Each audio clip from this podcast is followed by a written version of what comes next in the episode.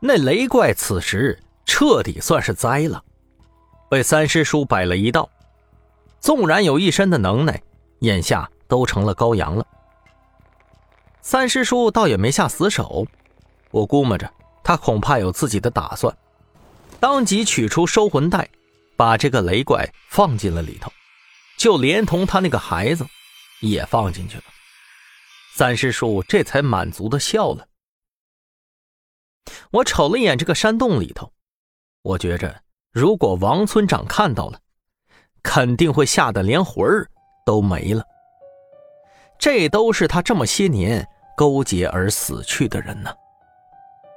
三师叔，我来这里都两天了，您老啥时候帮我卜算一下，那王大富在什么地方啊？我赶紧问道：“ 你小子急啥？等回去喝点小酒，老子要庆祝一下解放了。”三师叔哈哈大笑。我这个郁闷呢。胡大宝是崇拜的五体投地，屁颠屁颠跑到三师叔身旁，一脸谄媚的说道：“三师叔，您要是不介意的话，就收我为徒呗。”三师叔瞥了他一眼，摇头说道。你不行，没有机缘呢，六根未净啊！胡大宝顿时一副苦瓜脸。呃，不是，我说师叔，这又不是当和尚，为啥还得六根要清净了呀？这家伙，当初找我二叔说要当徒弟的时候，就是被这个理由给拒绝的。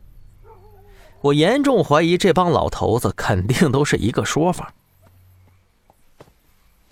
走出山洞以后，三师叔让我们俩去找王村长，把这个事儿解决一下，让真相大白，省得那帮愚昧的村民们成天找他麻烦。随后，他自个儿往另一条路回道观去了。我们俩只好又回到了村子里头。那王村长依旧站在雷公庙跟前儿，四周散去的村民们都很好奇的围过来，一看到我们俩。都浮现出愤怒的表情，我生怕他们会动手啊，急忙大喊解释了一通。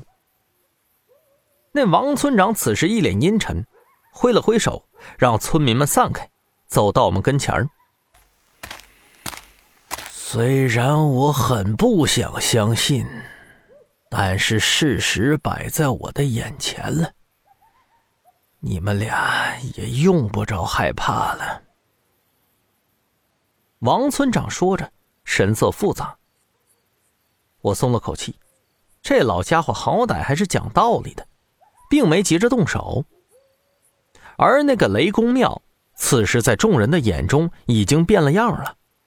原本就和村里的祠堂一样受到香火尊重的，如今看来是要荒废了。